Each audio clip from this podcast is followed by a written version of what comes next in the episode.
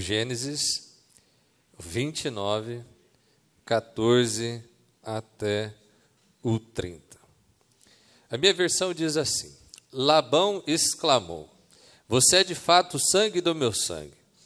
Quando Jacó estava na casa de Labão havia cerca de um mês, Labão lhe disse: Você não deve trabalhar de graça para mim, só porque somos parentes. Diga-me qual deve ser o seu salário. E Labão tinha duas filhas. A mais velha se chamava Lia e a mais nova, Raquel. Os olhos de Lia eram sem brilhos, mas Raquel tinha bela aparência e rosto atraente. Visto que Jacó estava apaixonado por Raquel, disse a Labão: Trabalharei para o Senhor por sete anos, se me der Raquel, sua filha mais nova para ser minha esposa. Melhor entregá-la a você do que a qualquer outro, respondeu Labão. Fica aqui e trabalhe comigo. Então Jacó trabalhou sete anos por Raquel. Ele a amava tanto que lhe pareceram apenas alguns dias. Chegada a hora, Jacó disse a Labão: Cumpri minha parte do acordo, agora dê-me a minha esposa, para que eu me deite com ela. Labão Labão convidou toda a vizinhança e preparou uma grande festa de casamento.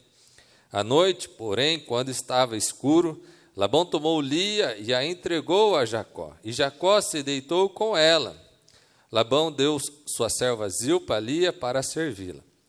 Na manhã seguinte, quando Jacó acordou, viu que era Lia. Então Jacó perguntou a Labão: O que o Senhor fez comigo? Trabalhei por sete anos por Raquel, porque o Senhor me enganou. E Labão respondeu: Aqui não é costume casar a filha mais nova antes da mais velha. Espere, contudo, até terminar a semana de núpcias. E eu também lhe entregarei Raquel, desde que você prometa trabalhar mais sete anos para mim. E Jacó concordou em trabalhar mais sete anos. Uma semana depois de Jacó ter se casado com Lia, Labão lhe entregou Raquel. Labão deu a sua serva Bila a Raquel para servi-la. E Jacó se deitou também com Raquel, a quem ele amava muito mais que a Lia. Então permaneceu ali e trabalhou mais sete anos para Labão. Até aqui, louvado seja Deus pela sua palavra. Amém? Gente, que festão, hein? Você já imaginou? O Jacó foi dormir. Sabe aquele filme? Tem um filme que, mais ou menos assim, esses americanos que o cara enche a cara, faz tudo rolê e tal, aí ele acorda no outro dia sem saber o que é que aconteceu, tem uma mulher do lado dele, ele não sabe quem é ela, e é mais ou menos isso aqui, né? Gente, como é que o, o Jacó ele deitou com, com a Lia e não percebeu? E só foi ver no outro dia. Você está doido? Isso aqui foi muita loucura. Se fosse nos dias de hoje, você ia. E você conhecesse esse homem, você ia falar: Você é muito doido, rapaz. O que, que você usou na noite passada para fazer tudo isso? No mínimo, bebeu bastante. Agora, tem mulher que se transforma, né?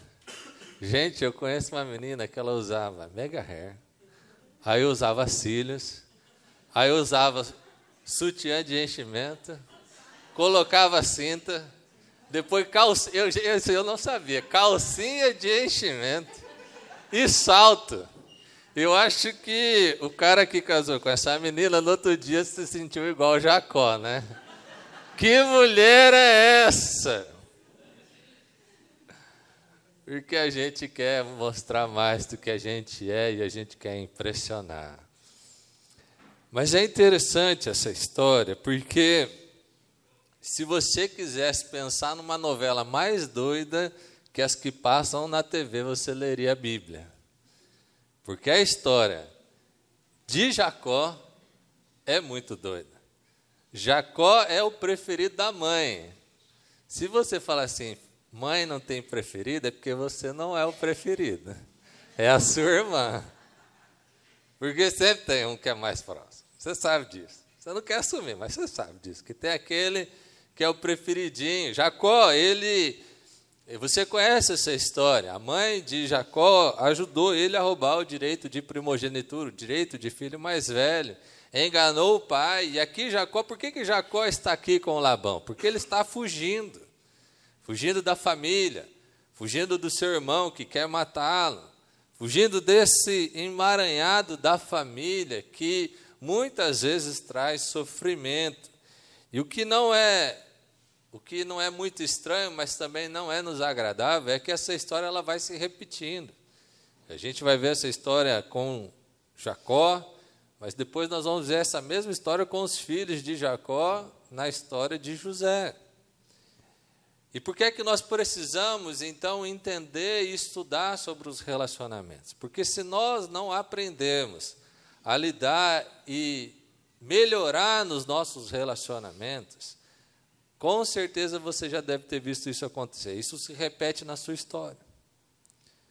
A dificuldade que você tinha com seus pais, ora você vê acontecendo com seus filhos. E logo depois você vê acontecer do, com seus netos. Os seus filhos, às vezes, têm os mesmos problemas com os netos. E isso não acontece por uma conta de algo, de uma maldição hereditária. Eu não acredito nisso. Mas eu acredito que nós ensinamos tanto as nossas fortalezas quanto as nossas fragilidades. E é por isso que isso se repete. Porque os nossos filhos respeitem tanto as nossas fortalezas quanto as nossas fragilidades. Observe os seus filhos, veja no que eles têm dificuldade provavelmente ou é seu ou do seu marido. Lógico que você vai falar que é do seu marido, né? Mas tem muita coisa sua também. E é sobre isso que eu queria falar, sobre relacionamentos. Precisamos melhorar os nossos relacionamentos. Precisamos aprender a lidar com os relacionamentos. Porque, afinal de contas, tudo que mais importa nessa vida são os relacionamentos. Você pode ter tudo nessa vida. Se o seu casamento não vai bem, se o seu relacionamento familiar não vai bem, se os seus filhos não estão bem, se as pessoas, os seus amigos estão te traindo e você está nessa situação complicada, você não vai ser feliz jamais. Por isso precisamos melhorar na nossa relação. E a primeira lição que eu queria falar com vocês a respeito desse texto é que só Deus pode te satisfazer. Você já viu aquela menina que casou porque ela teve a impressão de que se ela casasse com um homem bacana, ela seria feliz.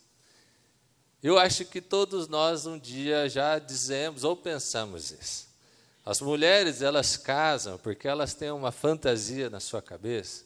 E quando elas casarem com o príncipe encantado, e até ali elas não casaram, então estão iludidas, que elas vão casar com esse homem maravilhoso, vão ter dois filhos e vão ser felizes com essa família.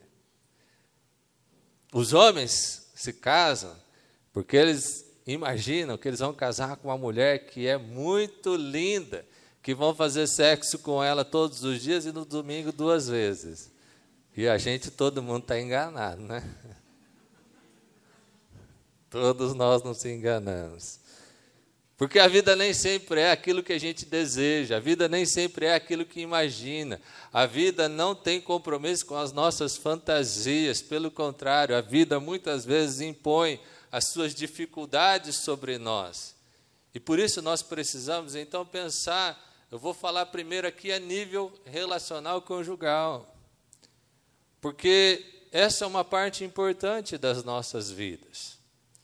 Eu creio que Muitas vezes nós depositamos sobre o nosso cônjuge uma expectativa que não é dele, uma responsabilidade que não é dele. Nós dizemos assim: você deve ter ouvido já isso, eu casei para ser feliz. Aí alguém vem e fala assim: não, você não casou para ser feliz, você casou para fazer o outro feliz. Pega um depressivo, quero ver você fazer ele feliz, você não faz. Ninguém consegue ser responsável pela felicidade do outro, nem a pessoa com quem você casou, nem você é capaz de ser responsável pela felicidade do outro. Você pode ajudar, você pode favorecer, mas fazer a outra pessoa feliz é uma loucura, é uma impossibilidade, Mas o problema é que muitas vezes nós queremos nos realizar dessa maneira. E o que a palavra de Deus vai nos ensinar é que o nosso a única pessoa que pode nos fazer feliz, a única pessoa que pode satisfazer todas as nossas necessidades, a única pessoa que pode fazer isso é o Senhor. E talvez você está depositando sobre a pessoa errada as expectativas erradas. E sabe o que acontece nesse texto? Jacó, ele se apaixona pela Raquel. E quando ele vai conversar com o seu sogro a respeito do casamento com a Raquel, ele está tão desesperado, ele está tanto achando que aquele casamento vai trazer felicidade para ele, de toda a felicidade que ele não teve até agora, porque ele viveu esse conflito familiar, ele está fugindo, ele está longe de todos que ele amava, ele se viu no meio do deserto, na casa de alguém que ele não conhecia. Quando ele vai conversar com o seu sogro, ele fala assim: Eu vou trabalhar sete anos por Raquel. E aqui é algo muito importante, porque sete anos era quatro vezes mais do que seria o de costume. E talvez seja uma suposição minha, ou talvez seja isso de fato, é que quando a gente vive os nossos conflitos internos e a gente deposita sobre o outro uma expectativa de salvação, a gente costuma fazer concessões e pagar preços que a gente não pagaria. Se você estivesse bem em toda a sua vida, se você estivesse bem na sua interioridade, talvez você não faria coisas no seu casamento, talvez você não faria coisas na sua vida, talvez você nem teria casado com aquele cara que você casou, se você estivesse bem. Mas porque você não estava bem, então vai qualquer um que tiver aí pela frente. Qualquer coisa está certo, qualquer coisa me serve. Porque a gente, quando não está bem, a gente faz concessões que são grandes demais. Talvez você está casada hoje e fala assim: "E agora?" Continua. Casou já era. É até que a morte nos separe. Então vocês decidem quem vai morrer para separar. Mas se você não está casada, pense sobre isso. Ensine os seus filhos sobre isso. Ensine as gerações de que é necessário primeiro nós estarmos bem conosco mesmo, de que o outro não vai nos satisfazer. E talvez aí mora o grande perigo de tudo isso. Que quando o outro é responsável pela nossa satisfação, primeiro, ele não vai cumprir essa função. Se você espera que o seu cônjuge faça tudo que você queira, você está completamente enganado. Talvez você já tenha certeza disso. Mas ele não vai fazer. Ele não vai te satisfazer plenamente. Ele não tem poder para fazer isso. Ele não é Deus. E segundo, que quando você tem essa expectativa, você impõe uma carga muito pesada sobre a outra e acaba sufocando. E ao invés dele florescer, essa pessoa florescer como alguém que se torna melhor, geralmente ela acaba se tornando cada dia pior e a relação vai se esvaziando. Por isso, eu quero reforçar essa ideia. Não busque se satisfazer nas pessoas, elas vão te frustrar. Não procure se satisfazer plenamente no seu marido. Isso não vai dar certo. Isso vai trazer conflito. Sabe quando o, o, o homem quer sair para jogar futebol e você fica bravo? É porque você está fazendo isso. É porque você quer que ele supra todas as suas carências e que em todo momento que ele estiver disponível, ele não pense em mais nada. É por isso que a gente fica tão nervosa, fica tão chateada e fica pensando: nossa, essa pessoa nem me ama de verdade. Porque se ela me amasse, ela ia querer fazer tudo comigo. Essa pessoa é o Senhor. Essa pessoa é Deus. Essa pessoa não é a pessoa com quem você se casou jamais. Porque dentro do nosso coração existe um buraco do tamanho de Deus e não do tamanho de um homem. Porque nós erramos, nós somos pecadores, nós temos as nossas falhas, as nossas limitações. Busca o Senhor. Mas também, ah, então tá bom, eu vou buscar Deus e deixa esse homem para lá. Não. Você vai buscar a Deus, mas você vai buscar o seu marido como você buscava quando era namorada. Lembra dessa época? Que tomar um sorvete, um picolé, era uma coisa deliciosa e era maravilhoso, só um picolé. Não precisava nem ser aqui, ó, do, da sorveteria melhor da cidade, podia ser de qualquer lugar. Buscar Ele, procurar Ele, estar junto com eles, se alegrar no Deus que te deu esse marido também, no Deus que te deu esse homem. Mas quando eu estou completa, quando eu estou feliz no meu Deus, quando eu tenho uma alegria de viver, de ser quem eu sou, então eu não coloco essa carga sobre o outro, então eu posso desfrutar da vida junto com ele. E é por isso que muitos casamentos não estão dando certo. Porque em determinado momento a gente deixou de buscar os nossos cônjuges, quando buscávamos quando não éramos tão comprometidos assim com Ele. Quando a gente não tinha tanta segurança. E aí, quando a gente criou segurança, a gente passou a exigir. Ah, porque você tem que ser assim. Não faça isso. Resolva com o Senhor. Coloque diante do Senhor. O Senhor pode fazer muito mais por você do que um mero mortal. Segunda lição que eu queria falar com vocês a respeito, cuidado com os extremos. Cuidado com os extremos. Nós vivemos numa sociedade em que ou a gente ama ou a gente odeia. Ou a gente agrada ou a gente desagrada. Ou a gente é, deixa fazer tudo ou não deixa fazer nada. E é interessante aqui que o Jacó, ele era o filho preferido da mãe dele. E aí, porque ele era o filho preferido, a mãe queria fazer tudo por ele. Queria, inclusive, transgredir a lei, fazendo com que ele, filho mais novo, se tornasse o filho mais velho. Sabe quando você faz tudo pelo seu filho? Quando você tem medo de pensar assim: nossa, mas e se eu não der tudo que ele quiser? Como é que eu vou fazer? Como é que eu vou lidar? Porque eu tenho muito para dar e eu vou deixar de dar. Se eu, se eu posso comprar um brinquedo, eu vou deixar de comprar. Se eu posso dar um carrinho elétrico, daquele que ele sobe em cima para andar, eu vou deixar de dar. Se eu puder dar um carro quando ele fizer 18 anos, vou deixar de dar. E a gente vive num momento em que a gente não sabe falar não para os filhos. Porque houve um outro momento que tudo era não. Não, não, isso aqui não pode, vai trabalhar e tal, se vira. E a gente pendula de um, de um, de um lado onde a gente é muito rigoroso e de um outro lado que a gente é muito liberal. Por quê? Porque existe uma culpa no coração de toda mãe de que ela pode não ter ou não ser suficientemente boa para o seu filho. E se eu pudesse ter feito isso pelo meu filho e não fez? Se eu pudesse ter feito isso pela minha filha e não fiz? E aí? E logo esse medo começa a tomar lugar no nosso coração. A Melanie Klein é uma psicóloga do desenvolvimento infantil e ela fala da mãe suficientemente boa. Ela fala que essa mãe suficientemente boa não é aquela mãe que faz tudo, mas é uma mãe que faz aquilo que acredita ser possível e vive bem com isso. O problema é que quando os nossos filhos dão errado, a gente se culpa.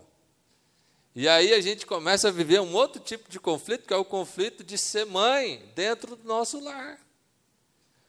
Os seus filhos, eles têm uma, um resultado daquilo que você faz. Você não vai abandonar o seu filho, você também não vai deixar ele às traças. Mas também você tem um, tem um livro que chama muito interessante, ele chama assim, Sua Alteza o Bebê que é mais ou menos o que a gente está vivendo no dia de hoje, onde o bebê manda em tudo da casa.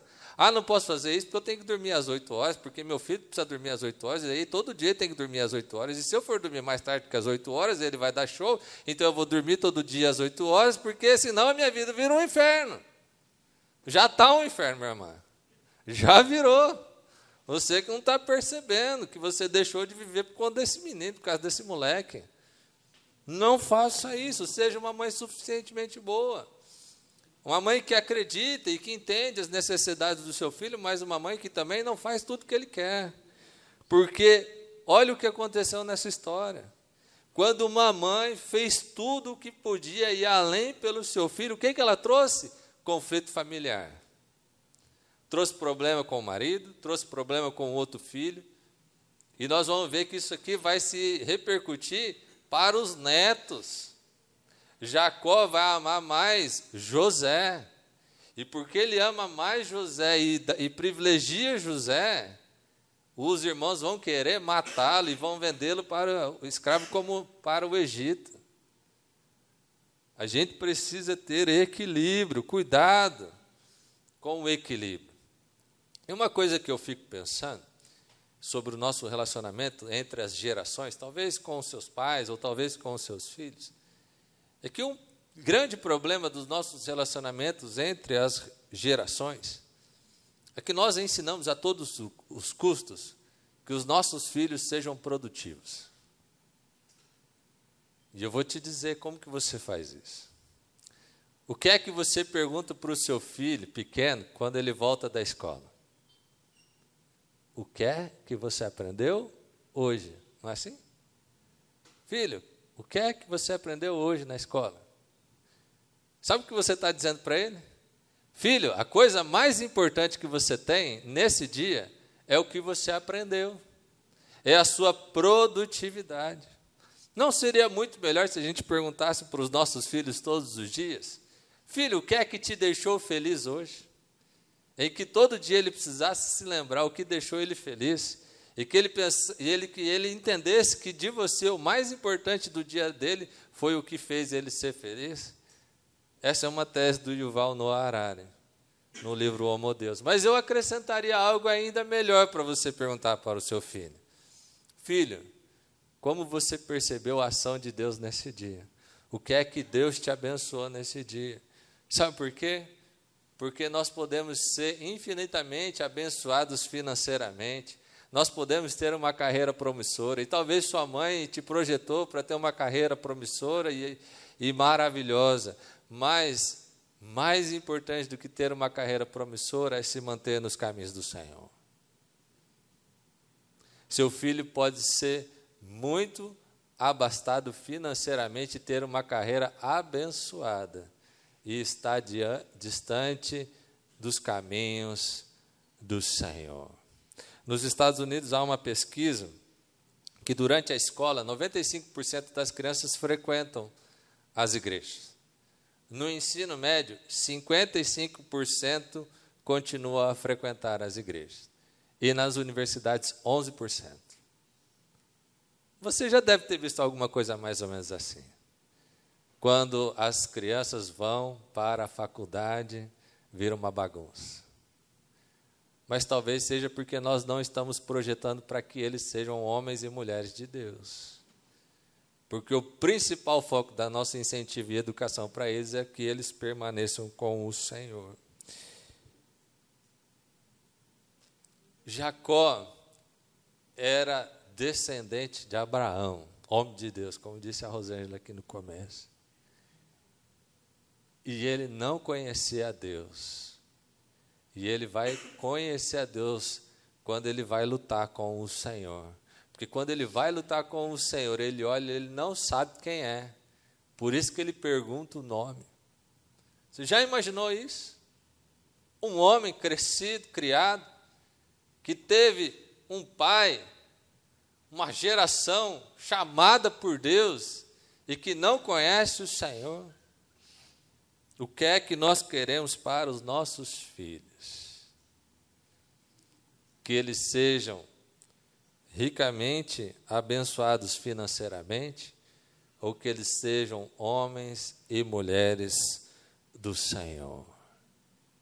Isso depende de como nós vamos educá-los. E o Craig Groeschel, ele traz sete coisas para você ensinar para o seu filho que eu achei muito interessante, queria repetir aqui para você. Eduque o seu filho para administrar o dinheiro de Deus. Eduque para selecionar cuidadosamente os amigos. Eduque para prestar atenção nas palavras que proferem. Eduque para serem responsáveis.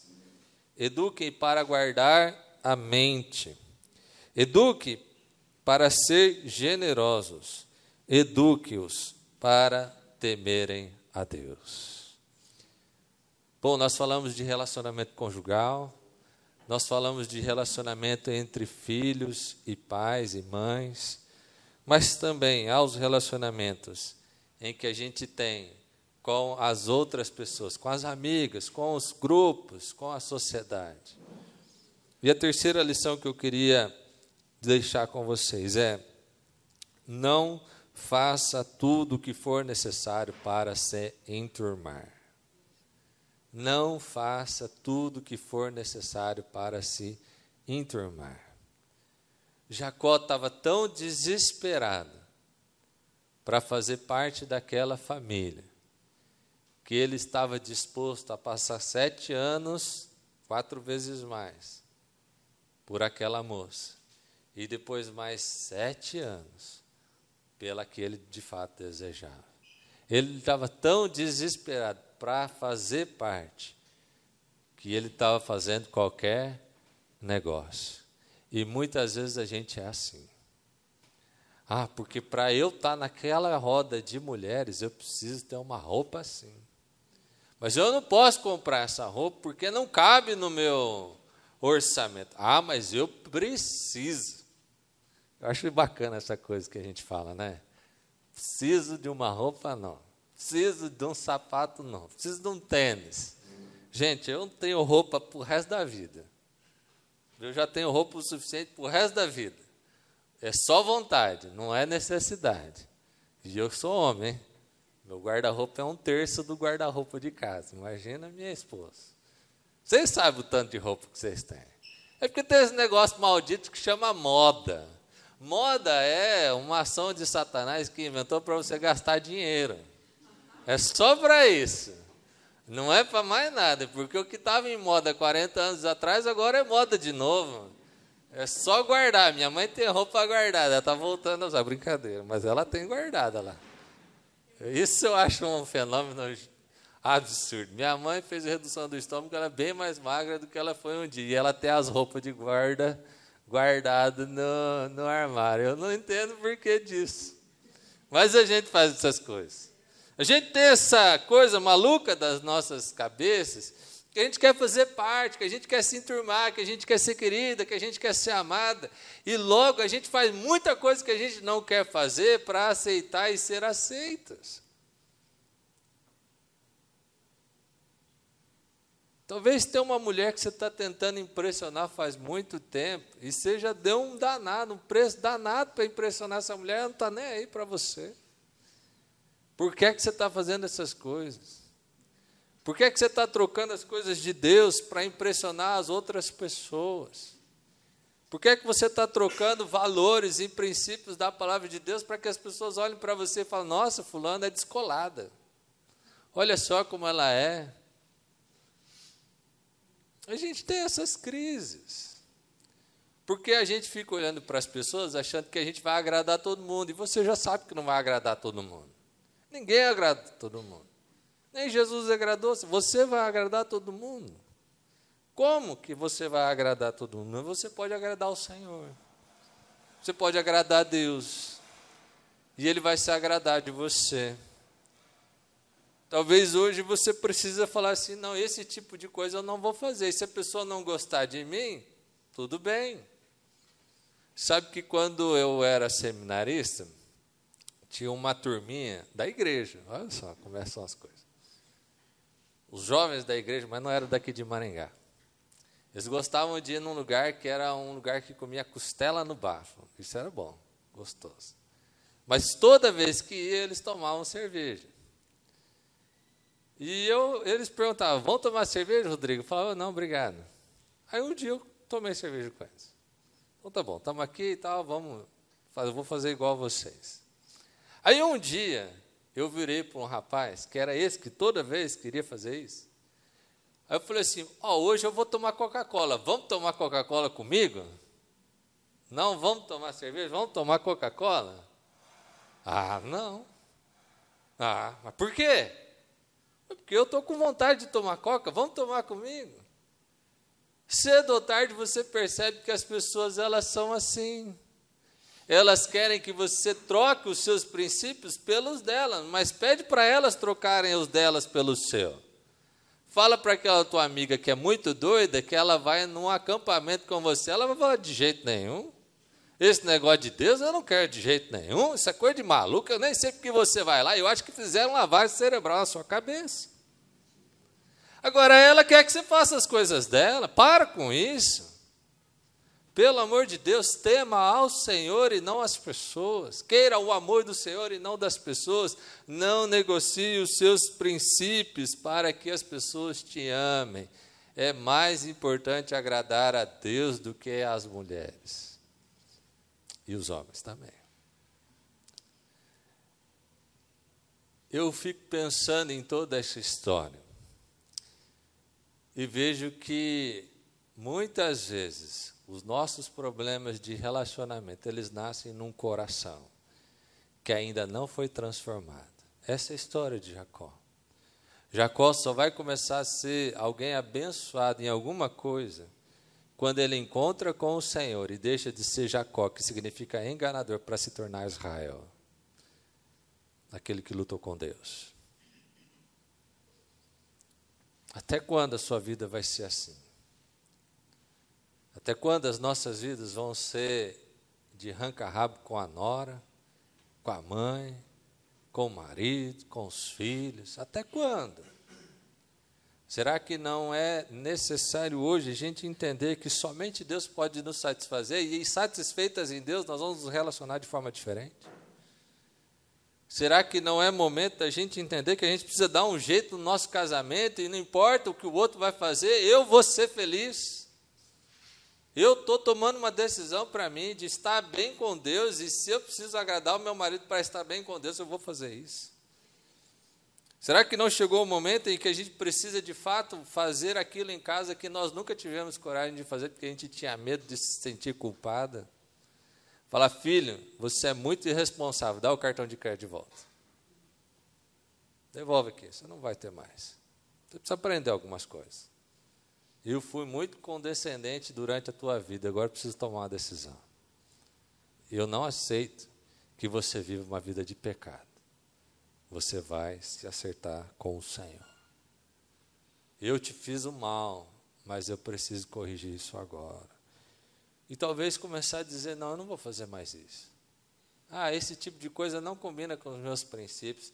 Se a pessoa não me ama, eu sendo do jeito que eu sou, ela não é minha amiga. Eu tenho aprendido isso. Amigos são aqueles que a gente pode errar e continuar junto. Senão não é amizade, é interesse. Amigos são aqueles que nos amam aquilo que a gente é e não aquilo que eles gostam que a gente seja. Senão não são os nossos amigos, são pessoas que querem ser satisfeitas por nós. Eu tenho pensado que a gente precisa rever o tipo de relacionamento que a gente vai ter. E eu não estou dizendo para você abandonar todo mundo, eu estou dizendo para você não abandonar a si mesmo e ao Senhor. Seja quem você acredita, seja aquilo que a tua fé te diz que você precisa ser. E eu tenho certeza que a sua vida vai ser abençoada. Eu quero orar com você nessa tarde. Talvez você está lutando nos relacionamentos. Talvez há algo que alguém te traiu e você não consegue aceitar. Talvez o seu casamento está por um fio e você não vê solução. Talvez você passou a fazer tanta coisa que os outros queriam que nem sabe mais o que quer. Deus está aqui. Ele está a falar com as suas filhas. Eu quero orar com você. Pai, eu coloco a vida das nossas irmãs diante do teu altar. Que nós sejamos visitadas pelo Senhor. Que a gente possa sair daqui na convicção de que o Senhor nos ama. E isso é suficiente. Nós não precisamos de um marido, não precisamos de família, não precisamos de mais ninguém, precisamos do Senhor. Agora, quando temos o Senhor, é uma bênção ter marido, é uma bênção ter família, é uma bênção ter amigas, mas isso não pode ser mais importante do que o Senhor. Só o Senhor pode nos preencher. Por isso, Deus, eu peço que o Senhor nos faça se apaixonar novamente pelo Senhor. E a gente possa se completar no Senhor. Que a nossa alegria venha do Senhor. E então seremos mulheres completas. Vem Espírito Santo de Deus sobre cada mulher aqui. Toca nas suas vidas e faz delas mulheres cheias do teu Espírito Santo. Mulheres que são uma bênção, mulheres que onde estão são diferentes, mulheres que onde estão são estranhas, são diferentes das demais, são pessoas que se destacam. Assim eu oro, Pai, assim eu clamo no nome de Jesus. Amém.